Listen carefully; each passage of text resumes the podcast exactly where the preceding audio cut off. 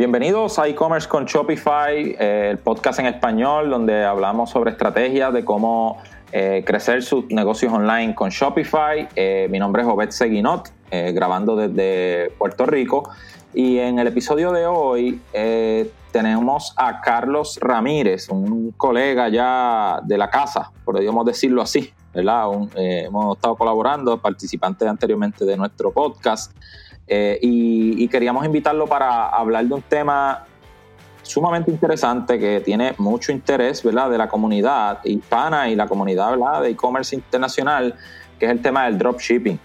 Eh, Carlos, para introducirlo correctamente, es el fundador de Ecoete, ¿verdad? una agencia de Shopify Experts de México, eh, donde él ayuda ¿verdad? a muchos emprendedores y empresas a que puedan desarrollar sus estrategias de e-commerce. Eh, y nada, lo demás lo dejamos a él que se introduzca. ¿Cómo estás, Carlos?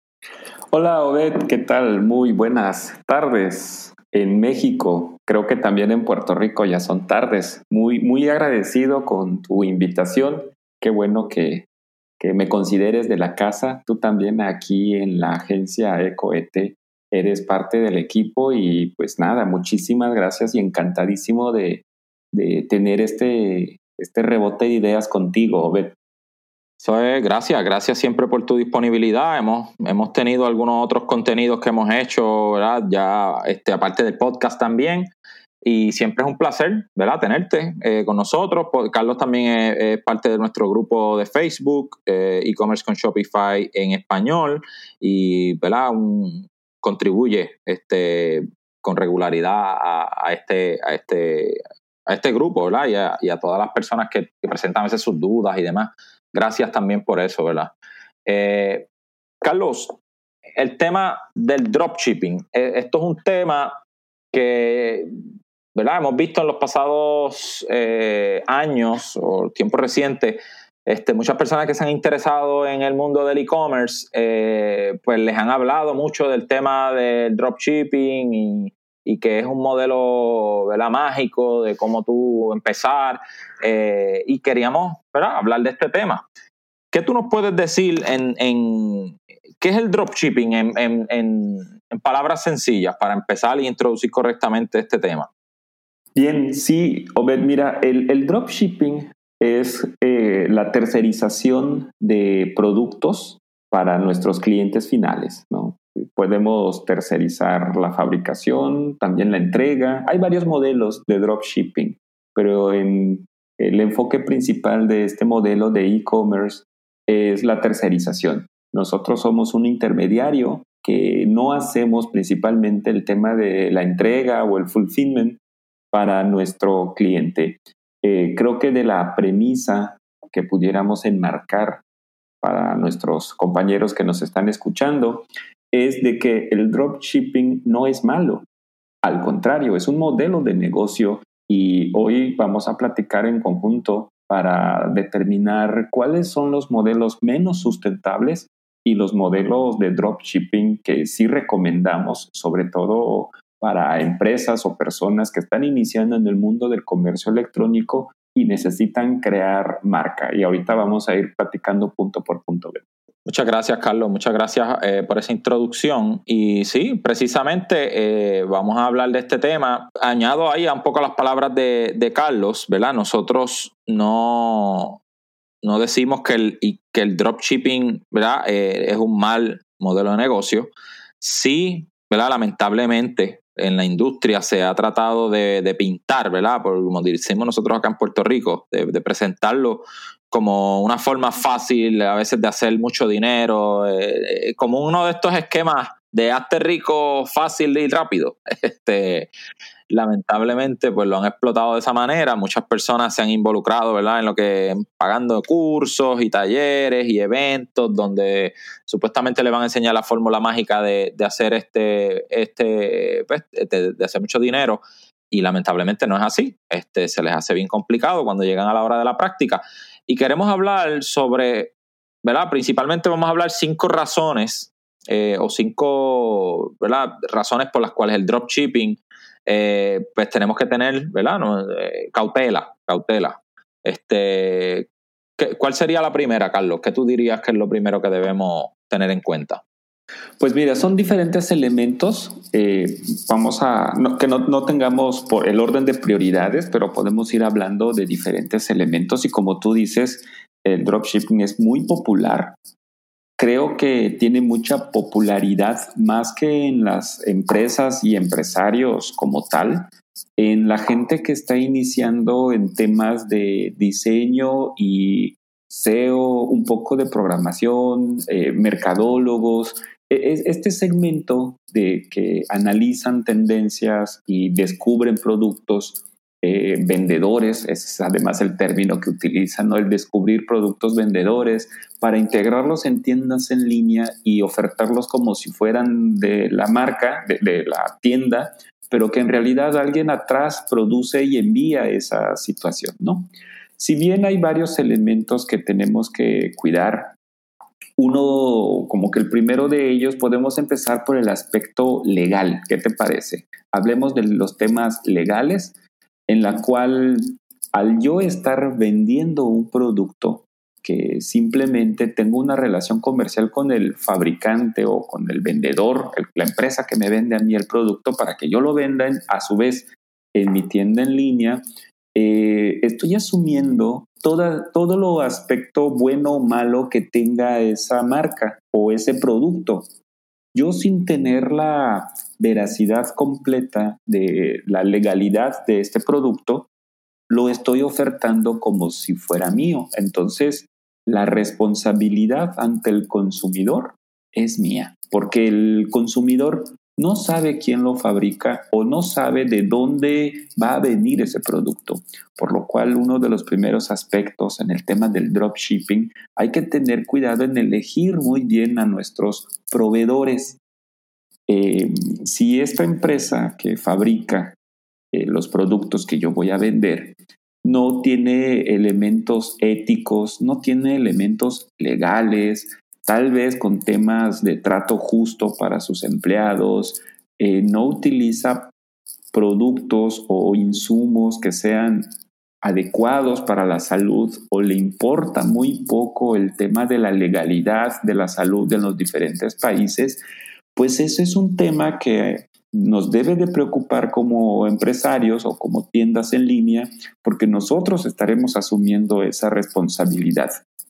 Imagínate que eh, hago una alianza con una empresa de cualquier parte del mundo, porque esa es una de las características del dropshipping, aliarte con eh, empresas internacionales y empiezo a vender productos de suplementos alimenticios. Vámonos a, a algo que es súper delicado, ¿no? El intentar vender productos de suplementos alimenticios en ciertos países, pues me voy a enfrentar a barreras de salud que tienen los propios gobiernos, ¿no? Algunas veces estos productos milagro o estos productos que dicen que bajan de peso o que hacen cosas mágicas, pues a veces no es cierto y podrían poner en riesgo la salud de nuestros clientes. Entonces, cuando nos metamos a elegir proveedores, tenemos que tener ciertos aspectos legales que tenemos que cuidar porque nosotros como tiendas estaremos asumiendo esa responsabilidad legal. Además, eh, por ejemplo, aquí en México el tema de la piratería es un tema súper sensible. Entonces yo puedo aliarme con un fabricante del el Oriente, sin mencionar países, para no estigmatizar, eh, productos del Oriente en la cual eh, para mí son productos originales, entre comillas, ¿no?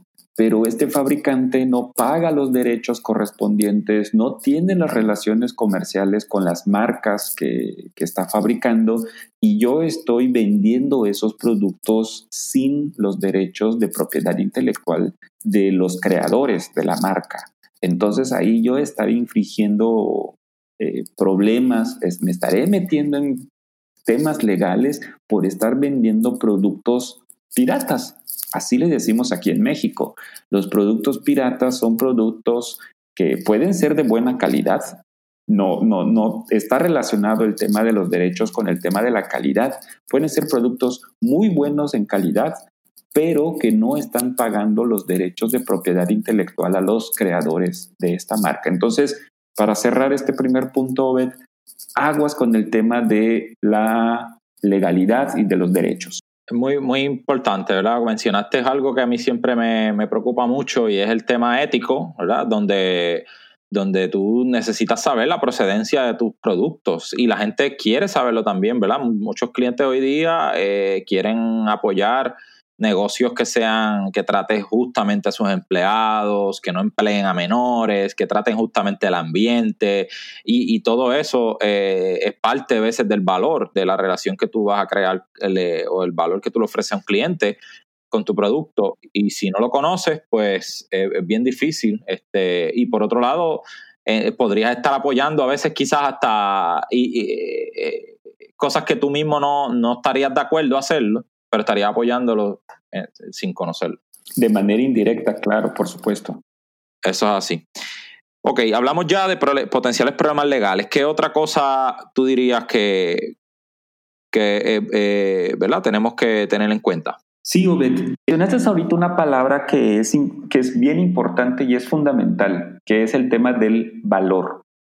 a diferencia del precio, en el dropshipping el precio es un factor muy importante al momento de hacer este modelo de negocio.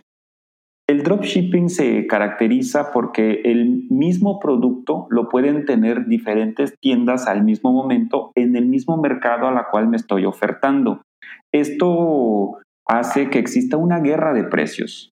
Por tal motivo, al ser competido el tema del precio, lo tenemos que siempre estar bajando. Los márgenes de ganancia o los márgenes de utilidad son muy bajos y eso expone al modelo de negocio como poco sustentable a lo largo del tiempo. Creo que el factor del precio es una característica del modelo del dropshipping que hace que sea poco sustentable. Perfecto. Entonces, mencionaste ahí eh, el punto de que estamos, estamos compitiendo con mucha gente que a veces ni sabemos quiénes son y, son miles. Por ejemplo, yo he visto de estas aplicaciones que, se integran para crear dropshipping. A veces te dice, mira, este producto lo tienen 3.000 eh, comerciantes. 3.000 comerciantes tienen este mismo producto en sus tiendas. Entonces, ¿Qué, puede hacer uno? O sea, es la pregunta y pues eh, alguien tendrá la respuesta. Pero ¿qué puede hacer uno para ofrecer mayor valor que esos otros 3.000 para poder vender ese mismo producto? O sea, o, lo tienes que vender más, más barato, como mencionaste, y entonces ahí es que entra el tema de los márgenes de ganancia bajitos. O este, o no sé, porque no puedes añadirle mucho más, es el mismo producto, o sea, no, no tienes control en, en, la experiencia, a veces este, ni siquiera en el empaque, tan siquiera porque no lo empacas tú mismo, así que tú no puedes hacer ni siquiera una experiencia de empaque diferente. Este, son cosas que me vienen a la mente, ¿no? ¿Qué otra cosa tú crees que, que podríamos hablar de este tema, mencionar? Eso de que de encontrar productos ganadores porque ves el producto y ves su tendencia y hay otras, eh, otros cientos de tiendas que manejan el mismo producto, eh, pues los hace altamente competitivo. Es muy difícil para una pyme estar buscando siempre productos vendedores o productos ganadores, también como le llaman, porque todos están sobre lo mismo hay poca creatividad en este sentido. Y otro tercer, cuarto punto, si, continuamos con este mismo hilo, es de que, como tú dices, no hay un control sobre la cadena del suministro. No tenemos el control acerca de la velocidad o tiempo de entrega, no tenemos control sobre las políticas de devolución, muchas veces ni sobre el empaque, como tú comentas, y tampoco sobre la calidad del producto. Yo veo muchas plataformas que, por ejemplo, venden tenis muy baratos. Es increíble que tú dices, oye, ¿de verdad cuesta eso ese tenis? Que a las dos o tres puestas pues ya no sirven, son productos desechables y que eso lo hace altamente competitivo. No hay un control sobre esto que se le llama cadena de suministro y pues eso le sumas que hay poco margen de ganancia, pues sí es un poco difícil este modelo de dropshipping. Definitivamente, definitivamente. Eso también, como mencionaste, tiene temas de, de, control del servicio al cliente, porque a veces quizá tú ni siquiera sabes dónde está el producto, cuándo llega, eh, entonces pues tú no sabes cuándo lo enviaron, quizás tiene una idea, a veces, a veces algunos servicios tienen tracking, pero a veces vienen de, sitios tan lejos como mencionaste anteriormente. Y, uno está como a ciegas, o sea, como comerciante tú estás a ciegas de qué, qué, qué pasa con tu negocio, qué pasa con tu, con, o sea, un cliente, el cliente que compró te va a pedir cuentas a ti de, del, de la transacción, no, no el, el, suplidor del, del, dropshipper es completamente invisible o, para, para, el cliente final. Así que esto definitivamente es un, punto a considerar. Una breve interrupción para hablarle de uno de nuestros auspiciadores. Muchas tiendas en línea se han vuelto inoperables debido a algún error humano, la eliminación accidental de datos, ataques maliciosos o aplicaciones fraudulentas que realizan cambios no deseados y hasta en algunos casos la eliminación de toda la tienda. Pero podrías estar pensando, ¿no se supone que Shopify realice copias de seguridad de las tiendas en línea por estas razones? Desafortunadamente, este no es el caso. Shopify sí realiza copias de seguridad de su plataforma, pero estas copias de seguridad están diseñadas para ser utilizadas en casos de que ocurra algún desastre mayor, como un servidor que falle y quite cientos de cuentas. El problema es que esta copia de seguridad no es accesible para restauraciones de cuentas individuales. Sin sus propias copias de seguridad, sus datos perdidos o eliminados no se pueden recuperar. Rewind debería ser la primera aplicación que instales para proteger tu tienda contra errores humanos, aplicaciones que se comporten mal o colaboración de terceros.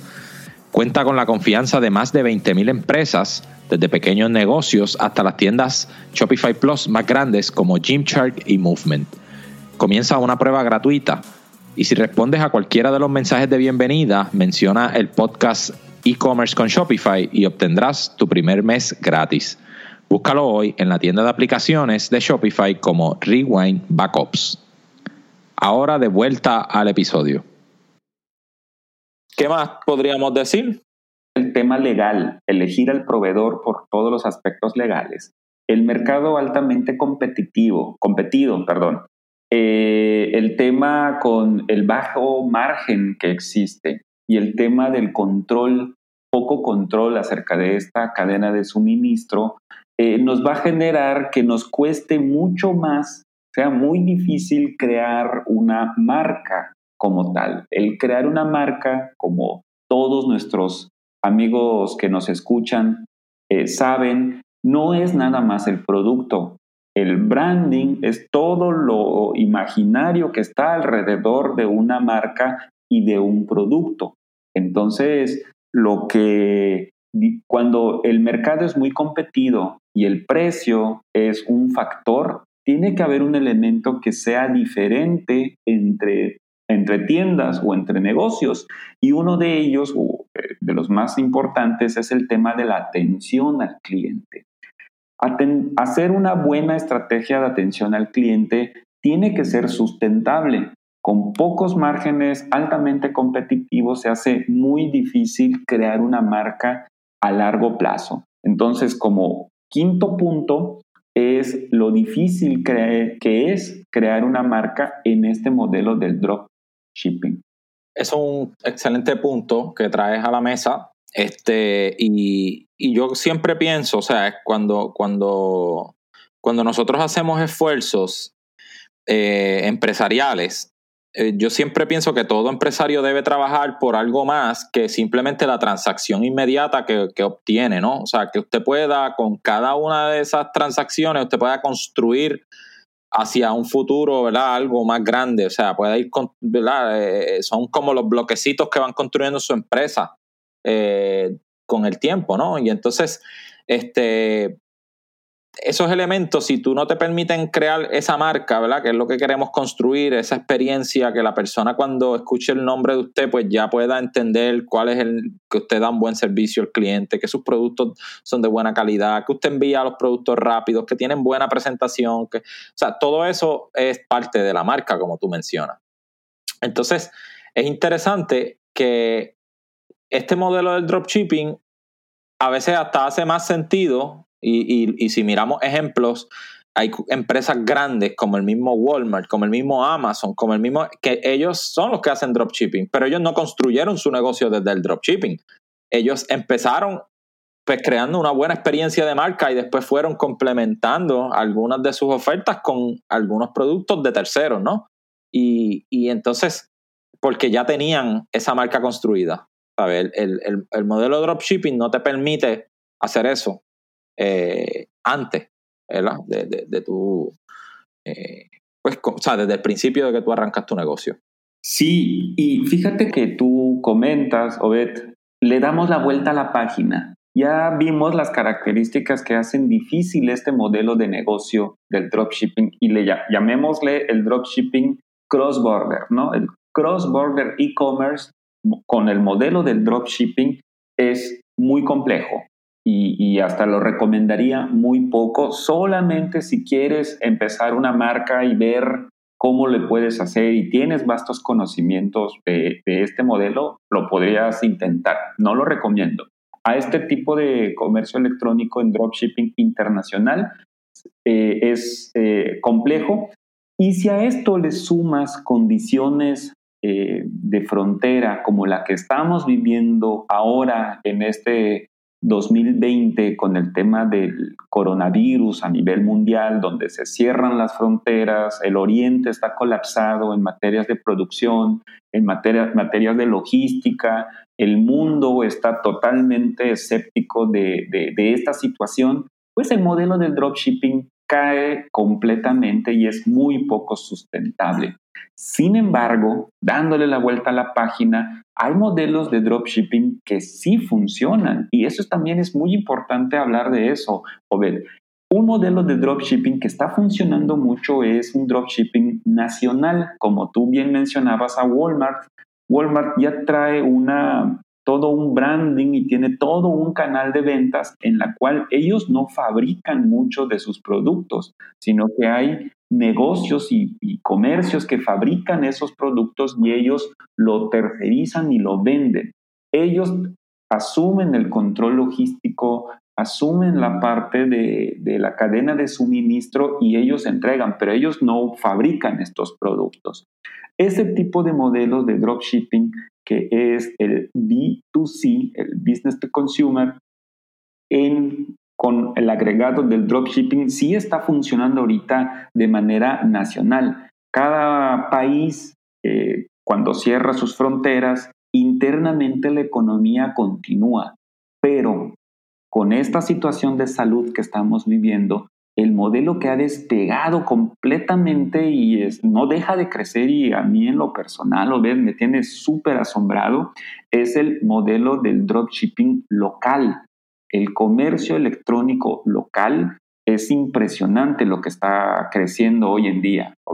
Sí, me, me añado a esa, a esa idea porque ya cuando tú lo trabajas de esa forma, ¿verdad? Local, ya tú reduces mucho muchos riesgos que, que cuando estás trabajando este dropshipping internacional, pues no tienes control sobre ellos. Entonces, eh, tienes control de la parte de impuestos. O sea, yo he escuchado tantas eh, experiencias negativas de dropshipping, como por ejemplo que un producto le llega a la persona y cuando la persona se lo, se lo quieren entregar le cobran unos aranceles o le cobran unos impuestos adicionales que, para poder entregarle su paquete y, la persona, ¿verdad? el cliente final no preveía eso. Eh, entonces, cuando tú haces eso local, pues ya tú conoces, tú conoces las normas de tu país, tú conoces las reglas, tú conoces las leyes, este, tasas de impuestos, lo que aplique, ¿verdad? Y tienes, y tienes, mantienes eso bajo control. Eh, otra cosa es que el proceso, ¿sabes? Uno de los problemas más grandes que tiene el dropshipping es el tiempo de entrega. ¿Sabes? Las personas cuando compran en línea ya hoy día esos tiempos de tú esperar tres semanas, un mes para que un producto llegue, eso era 10 años atrás, que las personas sabían que compraban por internet y esa era la forma. Pero ya la industria ha ido mejorando cada vez más que, que acostumbrado a las personas a que, estén, a que reciban sus paquetes en dos, tres días, en poco tiempo, ¿verdad? Sabemos que, pueden entrar muchas variables ahí, pero la realidad es que en poco tiempo, o sea, no, no, no, no estamos para estar esperando un mes. Entonces, cuando tú haces eso local, pues el producto es más rápido. O sea, en, en vez de estar cruzando fronteras, a veces múltiples fronteras, pues no, no, ya el producto está en el país como tal. Este, y eso definitivamente es una ventaja.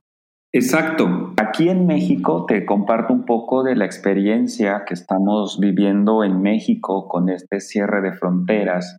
Hay muchas empresas que tienen modelos de B2C que están haciendo el dropshipping con fabricantes. Y hay otro segmento que está creciendo mucho, que yo también estoy muy asombrado de esto, Obed, es el modelo B2B, el business to business, una empresa que le vende a otra empresa, pero que atrás trae un modelo de dropshipping. Te pongo un ejemplo que yo estoy viviendo ahorita mucho en, en México. Hay empresas que fabrican herramientas para ferreterías como martillos, taladros, pura herramienta y puro material de golpeo eh, y, maquinaria ¿no? y equipos. ¿no? hay fabricantes muy grandes aquí en México que hacen esa fabricación. Hay empresas ferreteras mayoristas que le venden a otros ferreteros más chiquitos. Cuando un ferretero chiquillo necesita vender una maquinaria de alto costo, se lo pide al intermediario, al mayorista, pero este mayorista, por el volumen, por el tamaño, por el costo, por lo que tú quieras, no tiene esa mercancía directamente en sus almacenes, pero sí puede hacer la venta a este minorista que ya le vende al consumidor final, pero este mayorista se voltea y se lo compra al fabricante y el fabricante se encarga de mandarlo directamente hasta el consumidor final o hasta el minorista para la entrega de este producto y eso es un modelo de dropshipping nacional con, cruzado con un modelo de business to business. Creo que esta, este cruce del modelo de negocio business to consumer, business to business con un modelo de dropshipping no solamente es recomendable por el tema del espacio en los almacenes o por la inversión que tienen que hacer con, los productos o con, con, la mercancía, sino como por presencia de marca en ciertos segmentos, tú puedes entrar a ciertos mercados con productos que no necesariamente tienes, pero que ya hiciste un pacto con un fabricante en la cual tú puedes vender. Me ha tocado casos, Obed, en la cual una empresa se vuelve representante regional o nacional de una marca que está fabricando y que esta marca por sus políticas no vende al consumidor final, sino que hay alguien que vende al consumidor final o a otros negocios y que se surte directamente de los inventarios de este fabricante. Sí, mira, este, casualmente nosotros tenemos un cliente eh, que recientemente, no, ¿verdad? Un cliente que ya tiene un una empresa, una marca establecida por, más de 20 años y tiene su presencia en línea, tiene comercio electrónico desde hace este, como 8 años atrás ya le empezó a, a, maximizar su, su canal de venta en línea. Y entonces eh, recientemente pues se le acercó un, distribuidor, ¿verdad? En este caso no es un fabricante, pero es un distribuidor que tiene ya su almacén en, el mismo país donde está este cliente localizado y entonces hicieron, están haciendo, hicieron un pacto de dropshipping, ok, yo voy a listar eh, tus productos en la tienda, ¿verdad? Este, en mi tienda y entonces tú lo despachas, o sea, tú, lo envías. Eh, pero es una marca establecida, ya una empresa con una buena reputación, eh, y entonces ahora está dispuesto a hacer este tipo de negocio, ¿verdad? Con, utilizando eh, eso, eso que ya la ha construido para entonces pues tener una buena experiencia. Y claro, siempre tiene que tener cuidado porque hemos estado en varias conversaciones, eh, que todo el proceso se haga ¿verdad? de forma eficiente, rápida, que no se pierdan comunicaciones para evitar malos, malas experiencias de servicio al cliente. Este, y esto es un ejemplo de eso, o sea, un acuerdo local, porque ya está en el país, o sea, el tiempo de envío es de, en, el caso de, de, este cliente, vamos a estar hablando de dos, tres días máximo, va a tener su producto allí. Eh, ya tienen unos acuerdos relacionados al, al, empaque, cómo se va a hacer, el branding del empaque, o sea, que va a incluir eh, la dirección oficial del, de, la tienda que está vendiendo, no del distribuidor, ¿ves? Y todas estas cosas se están, al hacer una negociación a ese nivel local, eh, directa, con un acuerdo, ¿verdad? Por escrito, eh, se convierte en un modelo de negocio sustentable. Sí, cierto. Este modelo de dropshipping en la cual los mayoristas y fabricantes se apoyan de una red de distribución para llegar a más comercios, llegar a más gente, llegar a más mercados, eh, es el modelo de dropshipping que nosotros en la agencia EcoET recomendamos. Eh, tenemos nuestras reservas con el dropshipping internacional, con el cross-border e-commerce, el vender en mercados que no tenemos eh, presencia, no, conocemos al fabricante, nos metemos en temas legales de margen de competencia poco sustentable, pero este modelo de dropshipping, de hacer alianzas con empresas establecidas, con buena reputación y que seamos esos representantes o embajadores de marcas, este es el modelo que sí funciona. Entonces, les hacemos una invitación a, todos los, los, que nos están escuchando, Obed, a que si quieres empezar con dropshipping, empieza local. Ve cuáles son tus fortalezas de negocio, descubre las necesidades locales, ve qué marcas eh, en tu país eh, solucionan esa situación y alíate con ellos. Sé un representante, crea un concepto que solucione problemas en tu país que pueda solventar con fabricantes o con vendedores nacionales. Ese modelo de e-commerce, dropshipping, sí te lo recomiendo. Excelente. Gracias, eh, Carlos. De veras, eh, este, esta conversación fue bien, bien interesante. Este es un tema ¿verdad? que continuamente nos preguntan, donde en el grupo, en, en, presentaciones que nosotros hacemos, o sea, este es un tema que sale, nos encantaba, hacía tiempo que estábamos, que queríamos traer a alguien que hablara de este tema y, y, que pudiera ¿verdad? hablar de la, la verdad. Pero lo que estamos hablando aquí son temas que son ¿verdad? la realidad de este negocio. A nosotros, a nadie nos gusta eh, ver personas, personalmente a mí, yo sé que a ti tampoco, Carlos, ver personas que se, se aventan ahí a empezar un negocio con una esperanza eh, porque le vendieron, ¿verdad? Como nosotros decimos acá en Puerto Rico, venden sueños. Eh, yo he escuchado en Latinoamérica unos que dicen vende humos, que le dicen, no, este es el modelo y úsate esto y te voy a dar esta lista de suplidores y, empieza a vender y olvídate, después le compras y, todo tan fácil. Y entonces, lamentablemente, ver cómo personas pierden tanto tiempo, tanto dinero y tanto esfuerzo eh, en, estos modelos de negocio que no despegan, no despegan porque, por, las razones que ya hemos discutido. Así que te agradecemos que hayas, nos hayas acompañado a discutir este tema.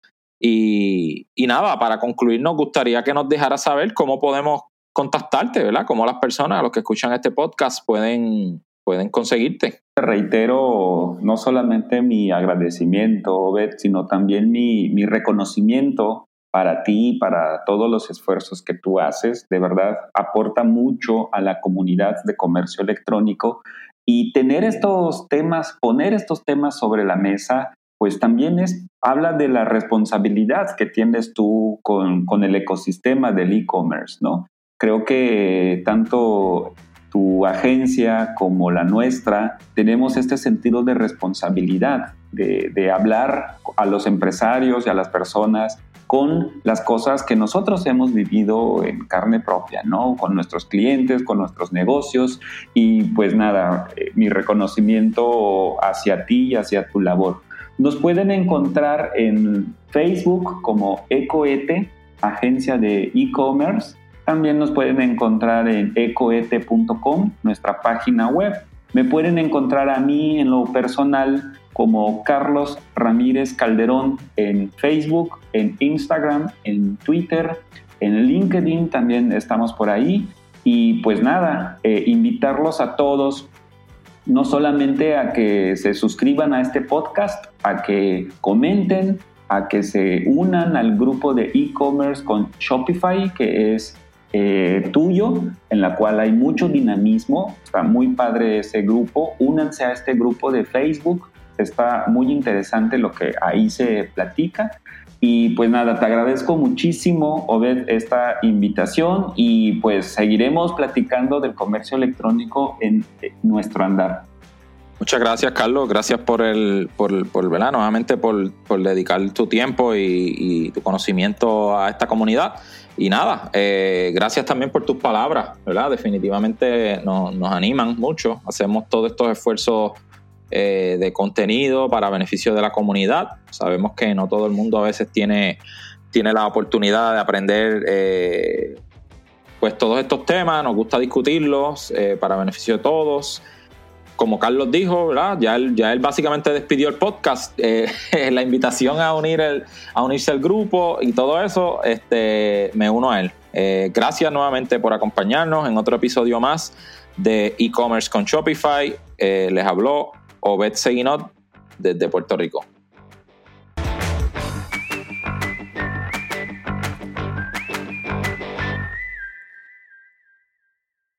Rewind es la aplicación de copia de seguridad mejor calificada para Shopify. Guarda más información que cualquier otra solución. Búscalo hoy en la tienda de aplicaciones de Shopify como Rewind Backups.